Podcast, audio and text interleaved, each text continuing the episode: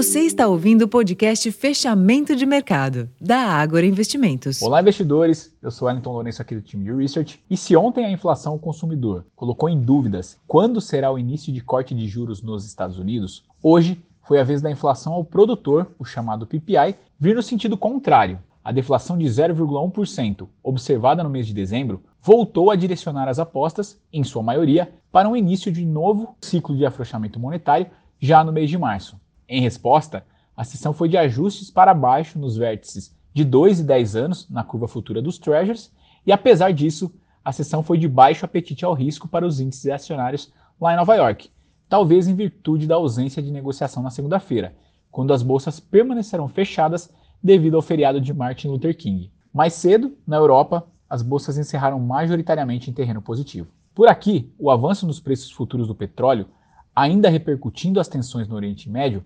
contribuiu para que o Ibovespa se segurasse em terreno positivo, de forma que ao término da sessão, o principal índice da B3 era negociado aos 130.988 pontos, com alta de 0,26% e giro financeiro de pouco mais de 19 bilhões de reais. Com a maior busca por ativos de risco, o dólar voltou a mostrar fraqueza frente ao real e recuou 0,36% aos R$ 4,86, enquanto que a curva futura de juros teve ajustes novamente para baixo em praticamente todos os vértices, dando sequência aos ajustes adotados após o conhecimento da inflação consolidada de 2023.